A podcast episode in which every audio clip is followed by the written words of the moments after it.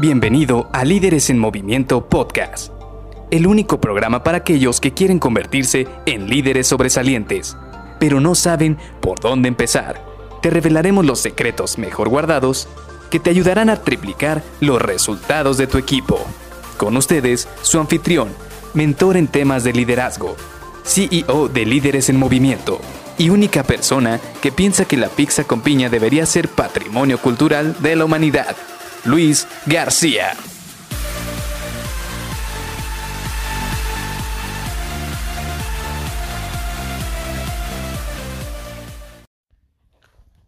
Hola, ¿qué tal? Soy Luis García y te doy la bienvenida a Líderes en Movimiento Podcast. Hoy quisiera continuar con un tema que platicamos hace un par de días y es sobre las historias. Te platicaba que una de las preguntas que me hicieron en el Congreso de, del Caribe hace un par de hace un par de días que me invitaron a dar una ponencia y a dar un taller fue que me dijeron cómo puedo yo hacer en una entrevista de trabajo, cómo puedo yo ganar una entrevista o ganar un puesto en una entrevista de trabajo. Y yo les comentaba a estos chavos que la mejor herramienta es a través de las historias, crear una buena historia en la cual se refleje todos los logros que has tenido. Pero también hay algo que, que me acordé durante estos últimos dos días que pudiera ayudar a reforzar esta situación. ¿Y por qué lo recordé?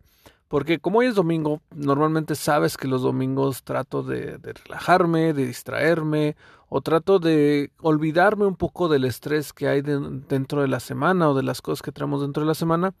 Y hoy me salí al cine. La verdad es que hoy es uno de esos días donde tenía ganas de salir al cine.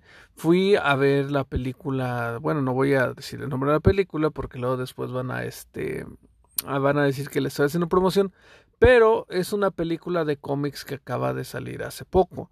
¿Y qué es lo que tienen estas películas? ¿O por qué me gustan mucho este tipo de películas basadas en los cómics? Primero, porque el guion que utilizan es muy, muy bueno.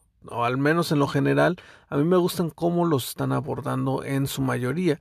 Es decir, primero, cuando son personajes completamente nuevos, les hacen una presentación, les dan todo su trasfondo, van contando su historia y en base a eso van introduciéndose en la mente de las personas. Esto prácticamente es lo que te quería platicar o agregar al tema de las historias. ¿Por qué? Porque platicábamos hace unos días que una historia sí va a tener su va a tener su su impacto o tú lo que quieres vender es el impacto que tuvo esa historia dentro de la organización, pero de nada va a servir si no creas contexto a esa historia. Ahora, ¿por qué estoy platicando de esto el contexto? Porque no es lo mismo decir, bueno, logré que el equipo de ventas tuviera un incremento del 20% cuando puedes decirlo de una manera más correcta. Quizás dices, en el 2020 tuvimos el tema o la dificultad de que existió la pandemia y uno de los mercados que más se vieron impactados fue quizás el de la industria automotriz y yo estaba encargado del área de ventas de vehículos y aún con todos los retos que tuvimos durante ese año, logramos encontrar la manera de que las ventas subieran un 20%. Esto porque estuvimos utilizando canales de información, de canales de marketing en computadora, este o en línea en redes sociales o tuvimos un contratamos un experto en SEO, todo este tipo de cosas, pero que ayudaron a que lográramos ventas del 20% más.